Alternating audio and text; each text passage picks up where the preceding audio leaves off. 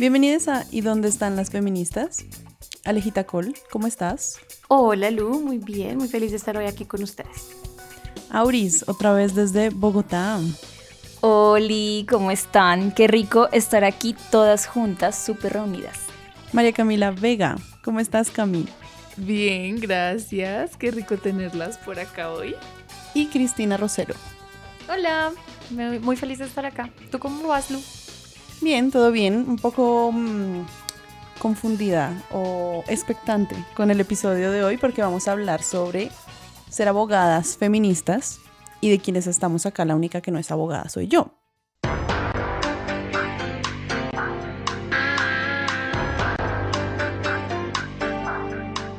Pues queríamos como justamente conversar sobre eso a propósito de todo esto que se dice tanto en el movimiento de que las de que, de que la justicia es patriarcal, ¿no? El derecho es patriarcal y ustedes son abogadas feministas.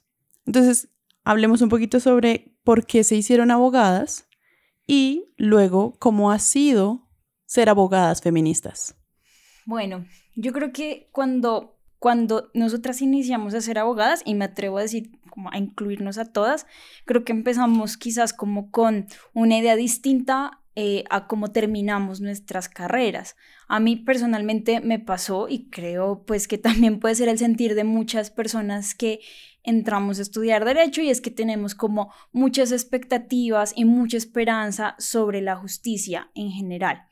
Em, y bueno, creo que también desde muy chiqui yo tenía como la intención de ser abogada, es decir, esa no fue una decisión que me pudo costar tanto eh, en mi adolescencia antes de estudiar. Eh, supe también que quería ser una abogada que trabajaba por derechos humanos y eso es algo que pues era una certeza em, en medio de mi construcción profesional. Pero tuve un punto de quiebre o un punto que me permitió decidir efectivamente que quería ser abogada de derechos humanos, pero específicamente de derechos de las mujeres y de las niñas, cuando em, me enfrenté con una situación súper, súper tesa en mi consultorio jurídico, que es como eh, una parte, pues digamos, como importante también de nuestra práctica profesional antes de graduarnos. Em, estaba en mi consultorio jurídico de derecho civil y bueno, resulta que llega un usuario, era un señor muy señor de edad y necesitaba una asesoría específica, no recuerdo bien en qué, pero estábamos disponibles dos asesores, un asesor, un chico y yo. Entonces, pues en los consultorios siempre te asignan al abogado que le corresponde recibir el caso y en ese caso le tocaba pues como con mi asesoría. Em, el señor se llamaba o se llama Eutilio. Entonces don Eutilio se acercó, se sentó en mi cubículo y me dio como, eh, se sentó de lado. Entonces le dije como, sí, buenas, don Eutilio, ¿cómo está? Yo soy ahora Carolina, eh, voy a llevar su caso, soy su asesora. Entonces don Eutilio me dijo como, no. Y yo como, ¿no qué? Entonces eh, me dice, no, yo no quiero que me atienda una hembra. A mí no me gusta que me atiendan las hembras porque no saben cómo saben los hombres. Entonces voy a pedir que me cambien de asesor. Entonces fue algo que a mí me chocó, me impactó y creo que me marcó para toda la vida. Al final, em, digamos que yo reaccioné en ese momento eh, de una forma como muy contundente porque dije como no lo van a cambiar de asesor, tiene que hacerlo conmigo. Eh, pues obviamente hablé para que no lo cambien de asesor y pues tome el caso conmigo y si no, pues como que no, pues no, nadie le llevaba su caso. Em, al final de esta historia, recuerdo mucho que ganamos el caso, don Utilio súper agradecido al final, eh, súper contento también, em, pero siento que este fue un punto de quiebre para mi ejercicio profesional. O sea, ese, ese día y en esa situación yo decidí que quería trabajar y que definitivamente mi enfoque de derechos humanos iba a ser por el trabajo eh, de los derechos humanos de las mujeres. Pues creo que esa es como mi, mi experiencia detrás de. Cuando empecé a estudiar derecho, lo primero que pensaba era como en la búsqueda de la justicia y como en no sé, de hecho la historia es chistosa porque cuando terminé el colegio era como la persona que tenía un super ICFES en matemáticas, en física, en biología y mi familia es de ingenieros. Entonces todos esperaban que ese fuera mi camino. Pero yo tenía muy claro desde mucho antes que no quería eso, que quería algo más social. Y creo que tampoco en mi casa había explorado como otras profesiones más sociales, o sea, nunca pensé en estudiar antropología o sociología o algo por el estilo. Y em, que creo que habría sido más afín a mis intereses, pero pues luego me vine a dar cuenta. Y entonces empecé a estudiar esto con, como con ese propósito de em, como buscar que hubiera un mundo mejor. Luego eh, me choqué con un montón de profesores súper machistas que hacían comentarios en clase muy desagradables. Eh, había compañeras, compañeros, compañeros de clase que decían que había que ponerse falda para pasar los exámenes de derecho comercial. En los exámenes de derecho penal eh, yo vendía como unos pastelitos y un profesor me dijo como, ay, venga a verle prueba, a ver qué tan, qué tan bueno lo hace, una cosa así. Em, y había, o sea, esa era la constante entre la gente con la que yo estudiaba y con la que me relacionaba. Entonces, estaba muy como decepcionada del derecho.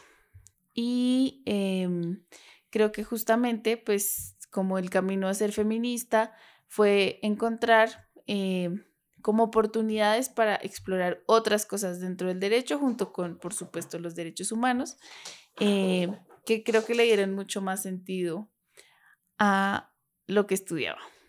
Eh, bueno, en mi caso, creo que por alguna razón yo siempre pensé que debía estudiar derecho, o sea, desde que era muy pequeña lo pensé.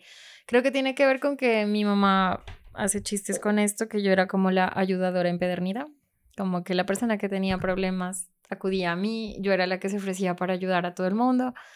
Y entonces era como un poco evidente que, que por ahí era el camino, de alguna manera, y, yo todo el tiempo estaba súper convencida de eso. Eh, sí puede ser que, que haya un, un, tema parecido a lo que decía Cami, que es como esto de la, de la injusticia. Me molesta mucho la injusticia y creo que puedo hacer algo al respecto. Y luego me pasó algo similar, y es que empecé a darme cuenta, en especial cuando empecé a estudiar los, los privados, empecé a notar cómo la lógica del derecho privado en particular está bajo la idea de cómo favorecer a aquellas personas más privilegiadas y a aquellas personas que tienen más dinero y a aquellas personas que tienen más plata. Y cómo lo importante es pagar las deudas y no la situación de la persona detrás de la deuda.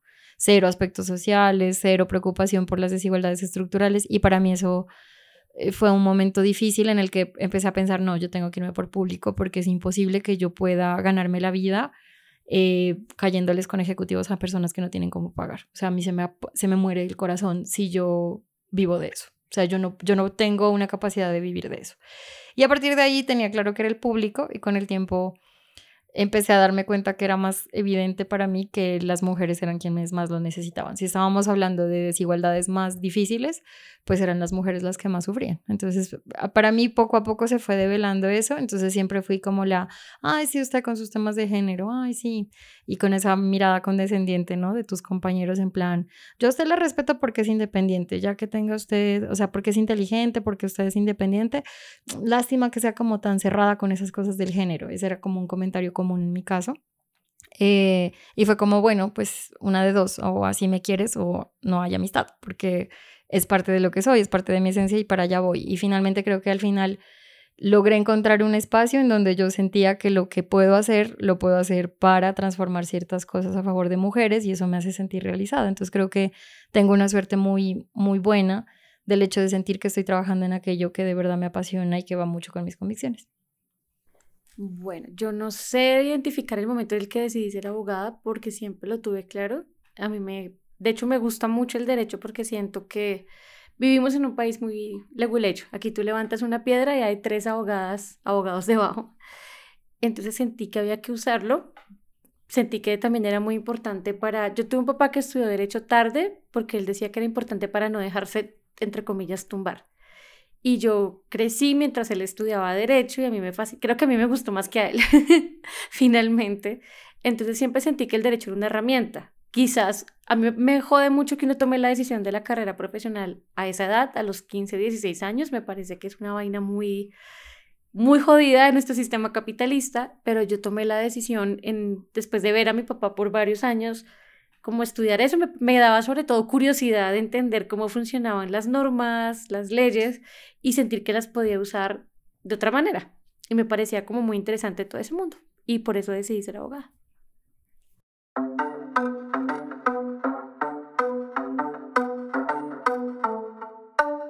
Y como es tener que ejercer, tener que trabajar con una materia prima que es machista.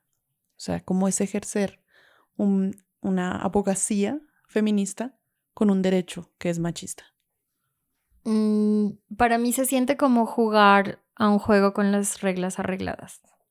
Es como, como que tú sabes que entras al juego perdiendo tres vidas y los demás tienen varias más.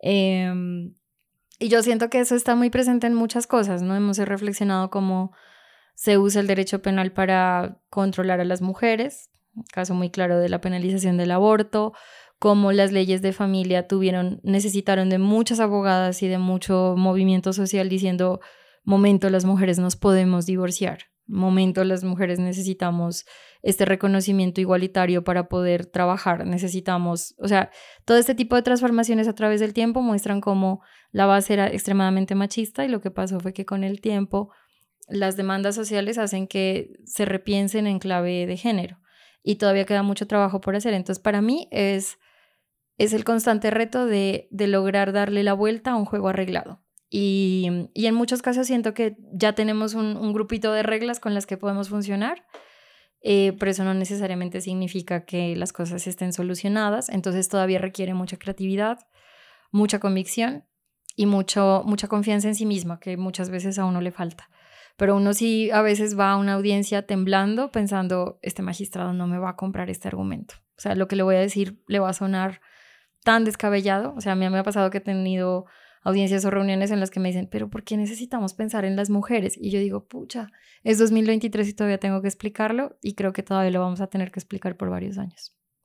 Sí, creo que estoy muy de acuerdo con lo que dice Cris, que mm, al final es como coger cosas que ya están, porque evidentemente las bases en las que fue construido el derecho y cómo funcionan las normas y, y los principios mismos del derecho han sido construidos sobre una base no solo patriarcal, o más bien, por el hecho de ser patriarcal, eh, tiende a discriminar eh, a distintos grupos de la sociedad, eh, especialmente a las mujeres, también a las personas racializadas, a las personas con discapacidad. Y creo que eso también ha sido como, mm, como un, todo un amplio campo de acción para nosotras. O sea, es muy desafortunado y ojalá no tuviéramos que tener estas luchas, pero en la desigualdad y en, y en, el, y en el patriarcado, pues encontramos como el enemigo. Em, y afortunadamente, pues nos hemos valido de, de, mm, como de varias alternativas para usar el derecho a nuestro favor. Entonces, como, como también mencionando un poco lo que decía Cris, eh, creo que hay usos alternativos que le hemos encontrado al derecho que permiten, eh, pues, como priorizar cuáles son nuestras causas y también buscar que sean más igualitarias, que, que mm, no sé, nos representen un poco más y permitan que, que como sociedad podamos avanzar. Yo creo que esto también es una cosa muy interesante porque el derecho puede ser instrumento de opresión y al mismo tiempo nosotros cogimos ese instrumento y lo volteamos a nuestro favor, como decía Cami, pero también es muy interesante porque el derecho, sobre todo en nuestro mundo capitalista, lo regula todo y también es tener la capacidad de nosotros sobre todo en el feminismo lo que intentamos es que el derecho se ponga al día con la sociedad, responda a lo que la sociedad es. Si las mujeres estamos pidiendo determinados derechos, estamos en cierto estado de desarrollo, pues básicamente lo que tiene que hacer el derecho es alcanzar a la sociedad. Y esa es nuestra lucha constante, intentar que el derecho le haga justicia a lo que está pasando en la realidad. Yo estoy segura que el divorcio llegó mucho después que la gente en, efecto se divorciara y que la, gente lo hiciera. La regulación del aborto llegó milenios después de que las mujeres efectivamente abortaran. Es decir, la lucha del feminismo eh, o del derecho de las mujeres feministas en el derecho más bien, es justamente para que el derecho alcance a la sociedad y se ponga al día, porque el derecho suele estar atrás. El derecho suele estar quedado, el derecho suele ser arcaico, aquí tenemos todavía normas muy viejas y creo que esa es la, por eso es tan cansado el, hacer derecho desde una mirada feminista, porque implica empujar el carro y decir, ve, la sociedad ya va por allá y digamos así, la sociedad va en Fórmula 1 y esto es en un Renault 9, en un Twingo y detrás, intentando, y nosotros intentamos empujar ese berraco Twingo lo más que podemos y engallarlo lo más que podemos, y nos dicen locas. Y la historia también, porque nosotras somos, yo creo que por ahí una tercera, cuarta generación de abogadas feministas, y nuestras luchas son muy distintas a las de nuestras ancestras, pero tenemos una cosa en común y es que todas nos han dicho, ustedes están mal están sobreinterpretando la norma, están estirándola muy a su favor y todas han recibido una cantidad de oposición muy brava. De hecho, la primera mujer sufragista, una de las mujeres sufragistas, la única que queda viva, que es María Teresa Arizabaleta, ella siempre decía, si a mí me decían que estaba loca y me partían sillas en el Congreso por decir que las mujeres podían votar y hoy ustedes votan como ir a mascar chicle yo espero el día que esas luchas de ustedes, quiero que ustedes estén vivas como yo lo estuve, el, para que puedan ver esas, esas cosas por las que ustedes luchan hoy, que la sociedad ve tan raras, que ustedes puedan llegar a verlas, así como yo veo absolutamente normal que las mujeres votan, que ustedes puedan ver concretadas sus luchas. Yo le decía a ella, ¿cómo será que si alcanzamos? que nuestras luchas están más atravesadas por la autonomía sobre el cuerpo y eso sí que le duele al patriarcado. Antes de que responda Auris, perdón, y para poner un poco en perspectiva también esta pregunta, conectándolo con lo que estaba diciendo Ale, o sea, dices, somos la tercera, cuarta generación de abogados, o sea, ¿a partir de cuándo hay mujeres abogadas? Pues mira, la primera en Colombia fue como de los 30, más o menos. Em, y ella tenía que ir acompañada por su papá. O sea, 1930. hay cálculos distintos porque lo que pasa es que las universidades más antiguas son las públicas in your face universidades privadas, eh, pero fueron universidades públicas y ellas iban acompañadas, las dejaban allí y las recogían. Pero ser abogada mujer no es igual a ser abogada feminista. Entonces yo digo tercera o cuarta generación porque yo pienso que de las primeras fueron las sufragistas por allá como en los 50, que esa lucha se concretó en los 50, pero empezó mucho antes. Y ellas sí que eran mujeres, no todas las sufragistas eran abogadas. De hecho, María Teresa Lizabaleta, la que yo les comento, es arquitecta. Eh, y muchas de ellas desde diferentes escenarios, pero fíjense que las primeras feministas abogadas fueron sindicalistas. Para que vean. fueron sindicalistas, efectivamente, y ellas estaban muy metidas en buena parte de lo que tenemos hoy, y esto que nunca se les olvide, las mujeres son derechos que arrancaron por reivindicaciones laborales. De hecho, el 8 de marzo se celebra por reivindicaciones laborales. Entonces, casi siempre, la, la primera generación de abogadas feministas arrancó por pedir reivindicaciones laborales, mejores condiciones de trabajo, porque las mujeres, por ser mujeres, les pagaban una miseria, las tenían en las condiciones de casi esclavitud, y por ahí arrancó la cosa. Y luego empezamos a ver más y más cosas. Obviamente Latinoamérica iba detrás de, una cosa que ya venía dándose en el resto del mundo. Cuando en los 60 ya estaban hablando de la píldora y de la autonomía reproductiva, aquí en Colombia apenas estábamos hablando de equidad en los salarios, recién habíamos obtenido el voto, o sea, siempre hemos ido como un pasito atrás, pero aquí en Colombia toda esta discusión del derecho y la mirada feminista arrancó por los derechos laborales de las mujeres. Yo solamente quiero decir algo muy cortito, porque pues como con todas las respuestas súper completas y además super, datos súper interesantes, y es que también se siente aquí que además de tener como la, la creatividad a flor de piel todo el tiempo, estar buscándonos como las posibilidades dentro de lo jurídico para incidir y convencer a estructuras que también son súper patriarcales, eh, las cortes, las altas cortes, los tribunales, los juzgados, el Congreso de la República, es decir, como tener siempre la capacidad, además de estar creando las posibilidades jurídicas, también la capacidad de convencer y estar creando argumentos jurídicos que suenen o que les sean válidos a quienes tienen el poder para hacer la transformación jurídica o la transformación legal. Pero después de eso también estar en un sistema que está construido sobre leyes eh, con, una, con un, un, sostén patriarcal es también estar todo el tiempo vigilantes de que nada de lo ganado se retroceda. Y es como un constante cuidado. también es algo que eh, hacemos también desde el derecho. Es como nos lo ganamos, eh, nos lo hemos luchado también, pero no se queda ahí. Es como un constante cuidado porque todo lo que se ha alcanzado no se retroceda. Y ese es un sentimiento que estoy segura que todas tenemos, eh, especialmente, claro está, hablando pues desde este lado de lo jurídico.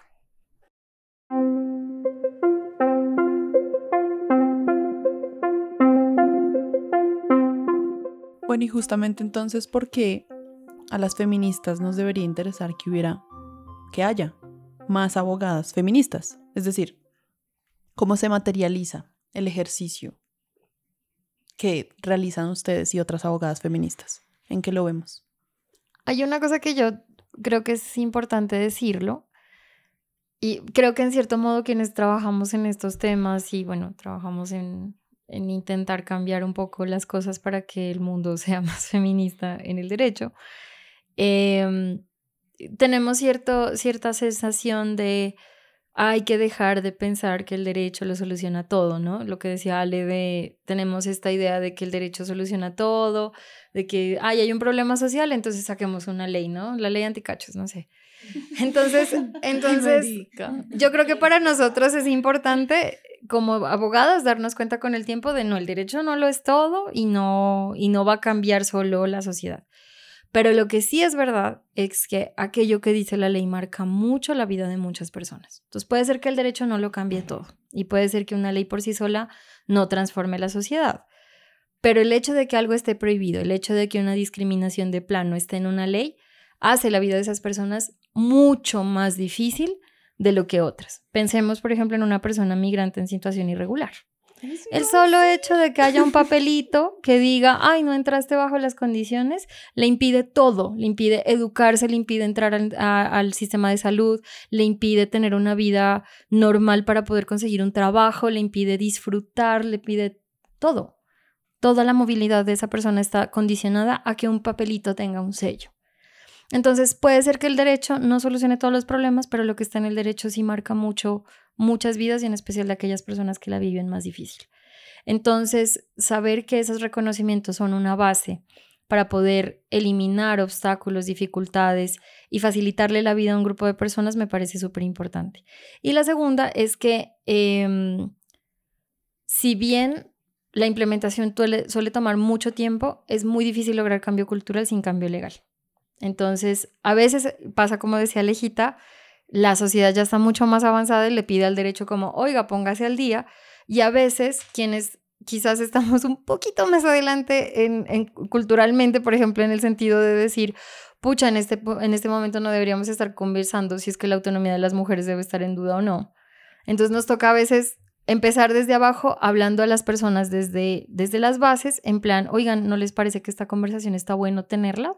Y yo creo que las feministas han hecho mucho eso, como una conversación que no se tenía, hacerla visible y decir, oigan, esto es importante, empezar a conversar al resto de gente y estar en ese momento en donde el cambio cultural permite que el derecho se ponga al día. Entonces, creo que esa conversación entre lo que pasa en la cultura y lo que pasa en el derecho es importante, pero es mucho más importante saber que los reconocimientos legales, más allá de no solucionar todo, sí, sí pueden transformar la vida de las personas y es importante por eso ponerle cuidado a ese punto.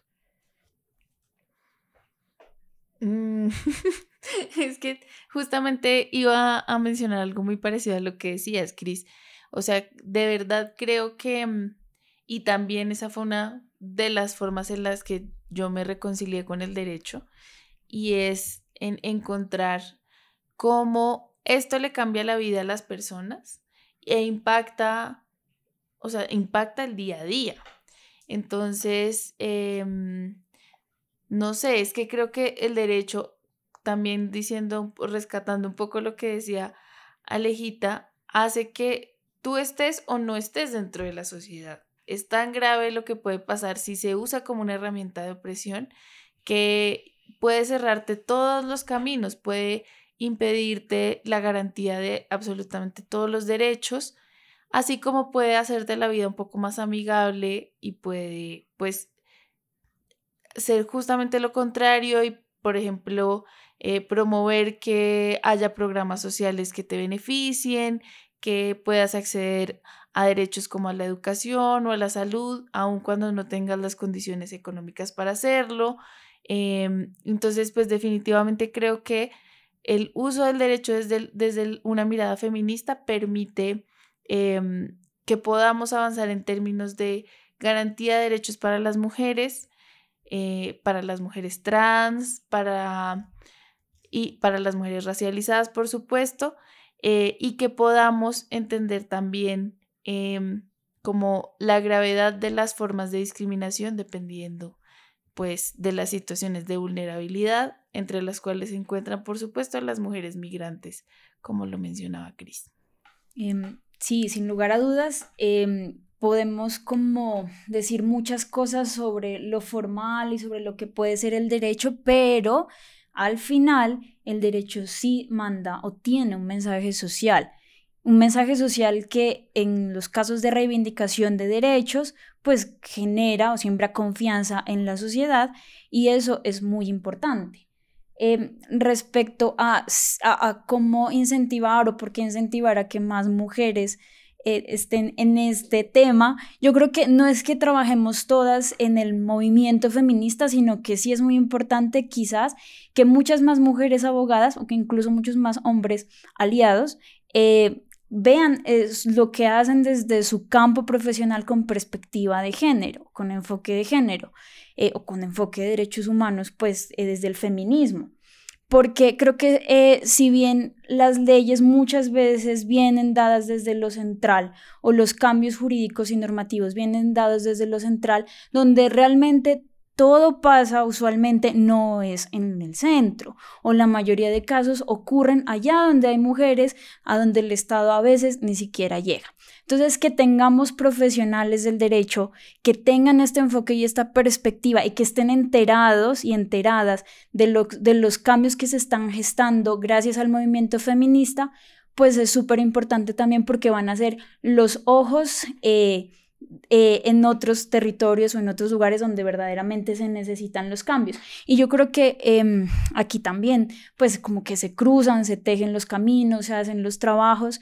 Eh, y a mí me ha pasado, por ejemplo, tengo amigos muy cercanos, abogados, que si bien, digamos, no trabajan en este tema, que trabajan en otras áreas del derecho, cuando tienen un caso o cuando se enfrentan a una situación en donde ven, por ejemplo, una posible vulneración de derechos o donde ven algo así como eh, complejo que se involucra con los derechos o la violación de derechos, preguntan y dicen, hey, mira, está pasando esto, yo sé que hace poco ustedes estaban trabajando, no sé, en X o Y tema, lo escuchamos en las noticias, hay estos cambios que podemos hacer. Es decir, como eh, esto también impacta la vida profesional y creo que más allá de tener mucha más gente trabajando acá, que por supuesto sí sería muy chévere, como que tengamos más eh, abogadas eh, dentro del feminismo, pues, em, o de las organizaciones feministas, es que muchas más abogadas y más abogados estén enteradas y trabajen desde un enfoque de género.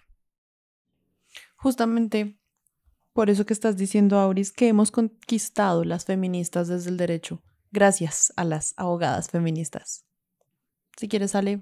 Muchas cosas. Yo creo que, bueno, los derechos sexuales y reproductivos casi todos han sido por vía de decisiones judiciales, un poco empujando a la sociedad, que, como decía Cris, eh, pero creo que también muchos derechos laborales y las víctimas del conflicto armado, las mujeres víctimas, sí que han obtenido cosas litigando. Por ejemplo, el reconocimiento de todos los riesgos que viven las mujeres cuando están en situación de desplazamiento forzado todo eso fue por vía de la Corte Constitucional, por ejemplo. Eh, y, a veces a la Corte le tocaba hacer lo que el Congreso le hace falta pantalones para, para regular.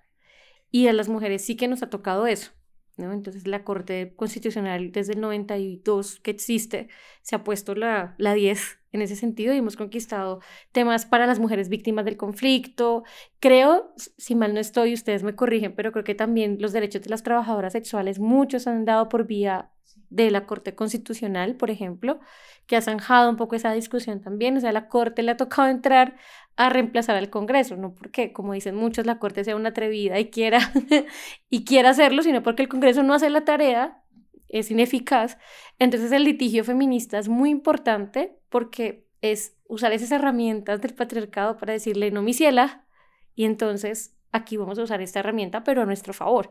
Y creo que es muy importante. El derecho se puede ver muy árido, se puede ver muy técnico, pero es bastante divertido cuando lo utilizas para voltearle la torta a los machos y decirle, no, aquí las reglas las ponemos nosotras.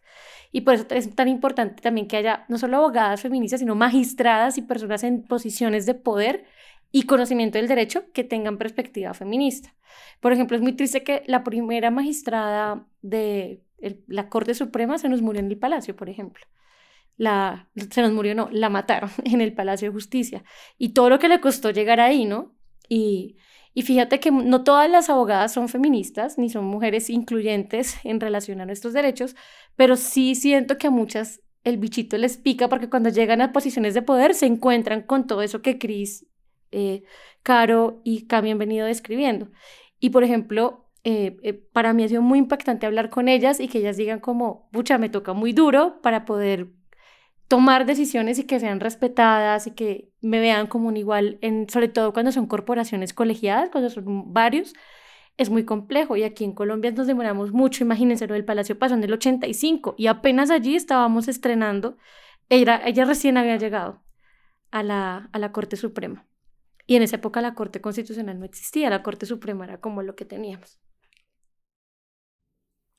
Ale, pero tú dices, es muy interesante llegar y decir aquí las reglas las hacemos nosotras y pues eso puede sonar a, eh, no sé, emprismo y todas esas cosas de las que nos señalan y es más equilibrar la balanza. Exacto, es como tratar de, de alguna manera, casi siempre los hombres han estado regulando los cuerpos y las vidas de las mujeres, sin saber cómo es la experiencia de ser mujer.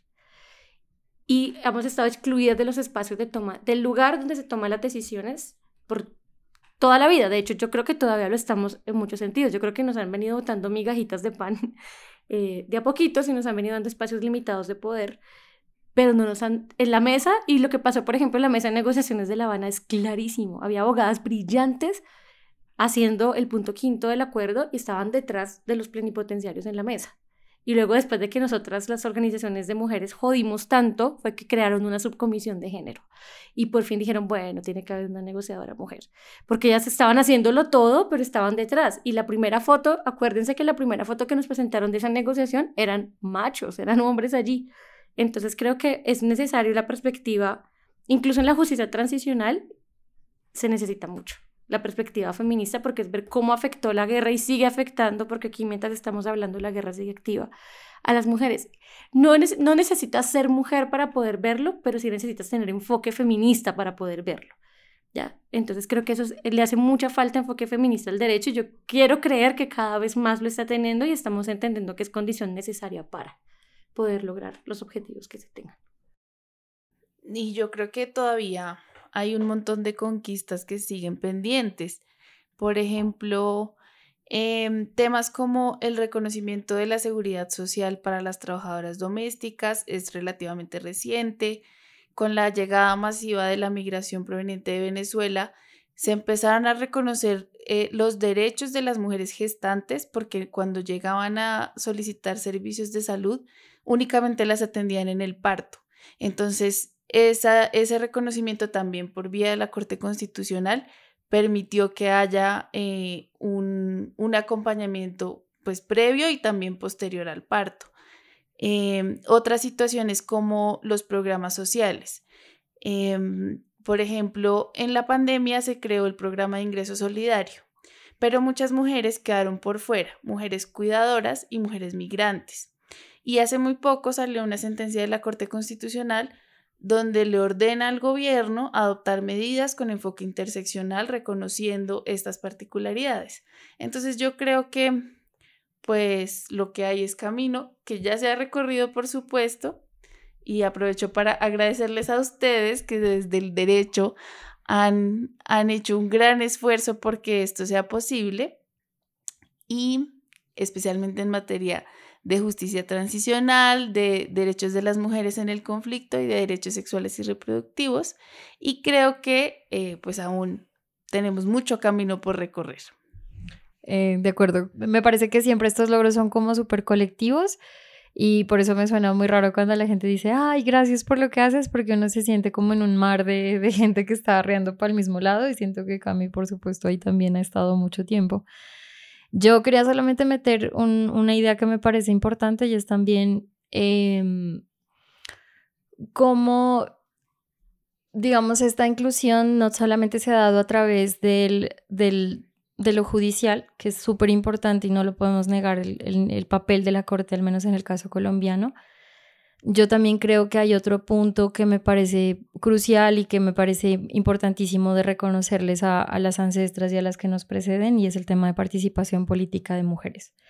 Yo leo sobre eso y de verdad me quedo súper asombrada del talante, la perseverancia y la fuerza de las mujeres que en una época en la que nos negaban siquiera salir a lo público y nos mandaban a cocinar, hasta ahora pasa, pero en ese tiempo pasaba más, eh, se, les, se les metió la idea radical de que las mujeres tenían que participar igualitariamente en la política. Y siento que de ese, de ese ejercicio empezaron a nacer iniciativas legislativas importantes, ¿no? Del hecho de tiene que haber mujeres participando en la constituyente, más allá de exactamente cuál fue la participación o el porcentaje de las mujeres que participaron. Hubo organizaciones de mujeres dándose esa pelea, hubo mujeres dando esa conversación en medio de medios que nadie, no les entendían, que no entendían de qué estaban hablando. Y a partir de ese tipo de iniciativas es que empiezan a nacer también iniciativas legislativas a favor de las mujeres. Y creo que otro punto también que hay que resaltarle mucho al feminismo colombiano y que yo creo que eso se lo enseña al mundo, porque no es solamente a nuestras vecinas, sino al mundo entero, es cómo resaltar aquello que la guerra hace sobre las mujeres. Y creo que en eso los reconocimientos jurídicos en el mundo sobre cómo se debe tratar a una víctima de violencia sexual, cómo la violencia sexual afecta desproporcionadamente a las mujeres en el conflicto, eso se lo enseñó Colombia al mundo. Y los reconocimientos alrededor de cómo un juez no debería enfrentar a la víctima frente a su, a su eh, perpetrador, cómo debería tomar un testimonio y darle sentido, darle valor, cómo no debería cuestionar la credibilidad de su testimonio, cómo no debería poner en duda las cosas que esta persona pone en un testimonio. Ese tipo de cosas se las deben al hecho de que muchas mujeres documentaron por mucho tiempo los horrores de la guerra sobre nosotras y dijeron, es importante que el, derecho le responda a esas víctimas. Y creo que eso es algo que Colombia se lo enseñó a todo el mundo. Colombia hizo un, un camino que, que, no dejó paso atrás a otros lugares del mundo que estaban discutiendo situaciones similares y en donde quizás no se estaba viendo igual de claro.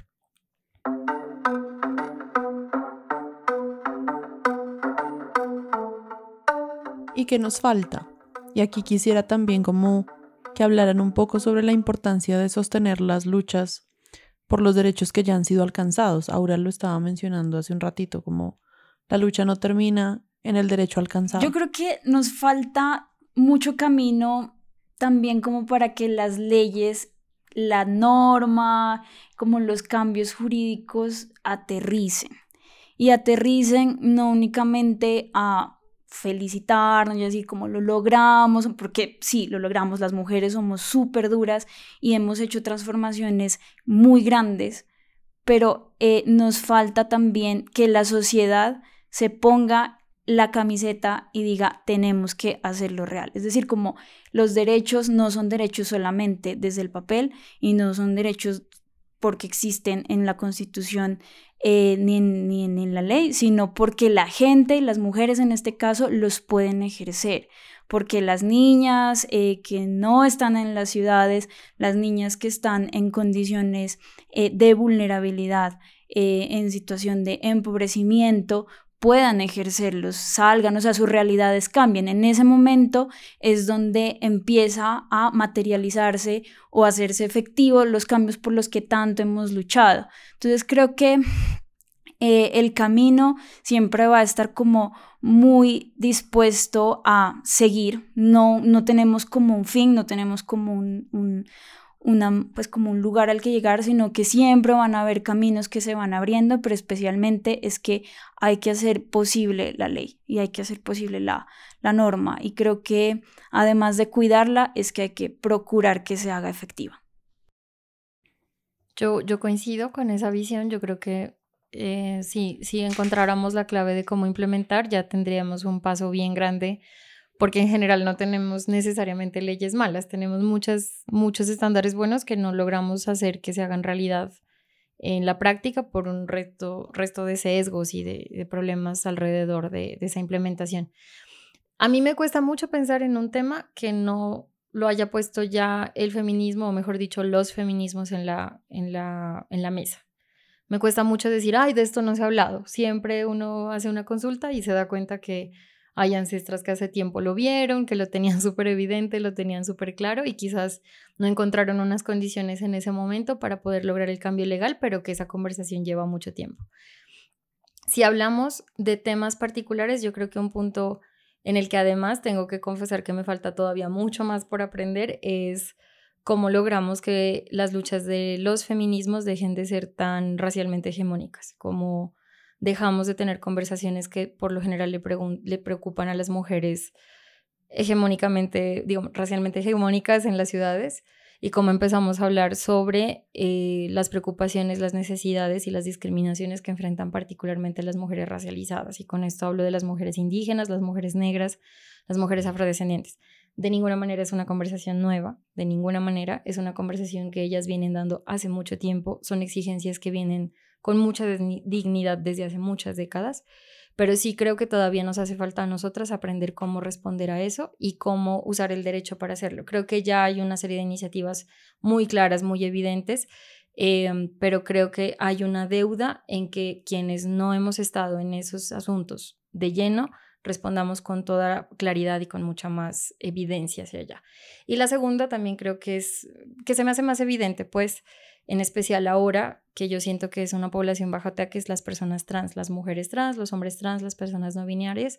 Siento que estamos en un momento político en el que los ataques hacia ellas, ellos y ellas son absolutamente inaceptables y todas nosotras necesitamos apoyarles más, usar el derecho para apoyar más estos movimientos em, y tenemos que reforzar nuestras bandas para saber hacia dónde podemos encontrar manera de protegerles mejor desde lo que podemos hacer. Pero en esas cosas que todavía nos faltan, igual mantenemos la esperanza. ¿O podemos mantener la esperanza? Es la pregunta que les hago. Eh, sí, o sea, un rotundo sí. Eh, y, y, no únicamente porque lo sigamos nosotras trabajando desde nuestra convicción, sino también porque se lo debemos a quienes nos tienen aquí hoy sentadas hablando sobre esto y se lo debemos también porque hay generaciones de mujeres y niñas que necesitan crecer con derechos o nacer con derechos con los que nosotras no, o con los que nosotras sí, gracias a las mujeres que estuvieron antes de nosotras.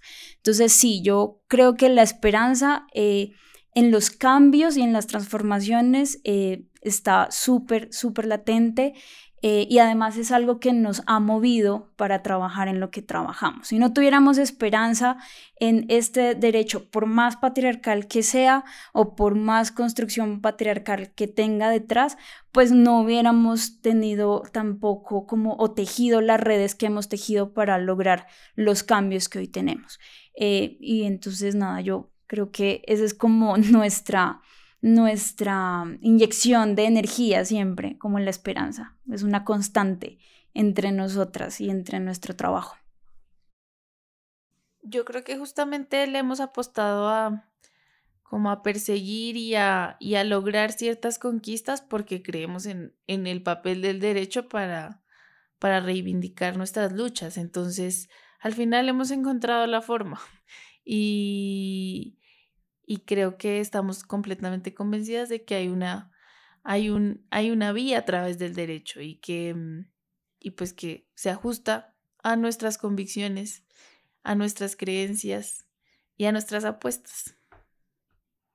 Yo, a mí me gusta mm, siempre pensar en, en una frase que alguna vez vi y era que decía que nuestras vidas son el sueño de nuestras ancestras, ¿no? Alguna vez una mujer en una situación de mucha opresión, sin poder votar, sin poder disponer de sus bienes, sin poder divorciarse de un maltratador, soñó con una realidad en la que las mujeres podamos ser independientes, podamos administrar nuestros bienes, podamos eh, decidir con libertad sobre nuestra reproducción. Y yo siento que estamos, que muchas mujeres de muchas décadas atrás mirarían nuestras vidas y dirían, eso, eso era lo que queríamos. Entonces me gusta pensar que nosotros también podemos ser aquellas que de aquí a unas décadas miremos a, a las chicas y pensemos, eso, eso era lo que nos faltaba. Entonces creo que ese es el llamado histórico a nosotros.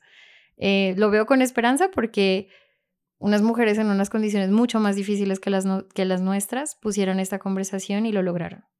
Y si ellas hicieron, abrieron ese camino para nosotras, a nosotros nos queda ensanchar el espectro em, y tenemos las herramientas para seguirlo haciendo. Entonces, creo que no solamente la esperanza debería estar, sino que es nuestro llamado histórico, mantener la esperanza y hacerlo por las que vienen. ¿Qué puedo decir? no, yo creo que es mantener un uso del derecho que reivindique la ciudadanía plena de las mujeres es algo que es un imperativo, porque yo creo que ya uno no entiende un mundo que siga discriminando a las mujeres. Y creo que nos toca, yo creo que otras, otros escenarios, otras áreas de las ciencias sociales se han puesto al día, ¿no? Yo veo, por ejemplo, el cine hablando de Barbie o otro tipo de cosas, ponerse al día, tener conversaciones. A nosotros nos toca un poco poner a hablar a estos machitos del derecho sobre patriarcado, que es una palabra que también les asusta mucho. De hecho, sería muy bacano ver cuándo fue la primera vez que la palabra sistema patriarcal apareció en una sentencia en Colombia, por ejemplo. Y seguramente hay una mujer feminista detrás, un litigio feminista detrás. Y así como en el cine les asustaba usar la, la, la, palabra patriarcado, nos toca usarla mucho más en el derecho y acostumbrar a los y las tomadoras de decisiones a que tienen que entender que están tomando decisiones en un mundo patriarcal. La esperanza es que cada vez está siendo menos difícil. Por ejemplo, en temas jurídicos de procesos de paz, estoy viendo que cada vez se ve más necesario. Ya en Colombia no concebimos hacer un proceso de paz o justicia transicional sin enfoque de género. Y eso es un avance que no podemos dar por sentado. Eso le costó bastante a organizaciones como la Ruta Pacífica, la Casa de la Mujer, Cisma Humanas, eh, la Red Nacional de Mujeres, Limpal, eh, ANMUSIC desde el punto de vista campesino, eh, las mujeres negras, las mujeres indígenas. O sea, esto no fue gratis. Esto quizá muchas mujeres jóvenes lo están viendo ahorita, pero eso fue lucha de 30, 40 años de estas mujeres para convencerles, aquí no hay derecho ni justicia transicional sin las mujeres. Un momentico. Entonces, Quizás cada época histórica tiene su propia lucha, a uno les tocó conseguir el voto, a otra les tocó la píldora. A nosotras, yo me siento como parte de una generación a la que le tocó luchar por el enfoque de género en procesos de paz y por la lucha de los derechos reproductivos. Creo que esa es la lucha de esta generación de abogadas. Y luego vendrán las luchas, por ejemplo, para que no usen la inteligencia artificial para desnudarnos, por ejemplo, en las fotos. Eh, lucha por nuestros perfiles genéticos, yo qué sé, se vendrán otras luchas distintas. Bueno, hay otra lucha no tenía que mencionarlo, lo siento, pero otra lucha es la lucha por los derechos de las mujeres trans. Eso también se viene en nuestra generación, nos toca combatir a las terfas eh, con toda. Eh, y yo creo que sí, y a los antiderechos, que vienen siendo la misma vaina. Eh, pero yo sí creo que es la esperanza es que hay ciertas claridades, no lo hemos conquistado todo, pero hay ciertas claridades y hay que aprovecharlas para a partir de ahí seguir avanzando. ¿Y dónde están las abogadas feministas? Haciéndolo lógico, un podcast.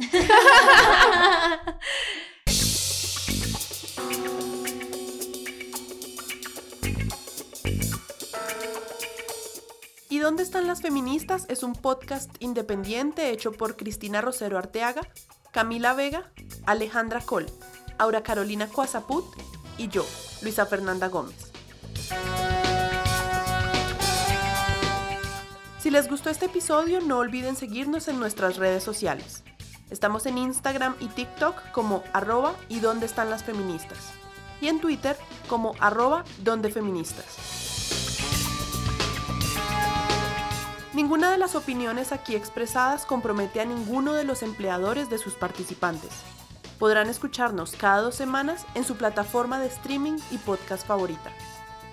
Este episodio fue producido por mí y la edición y mezcla de sonido son de Espantaco. Nuestra imagen gráfica la hizo Diego Villate. Hasta la próxima.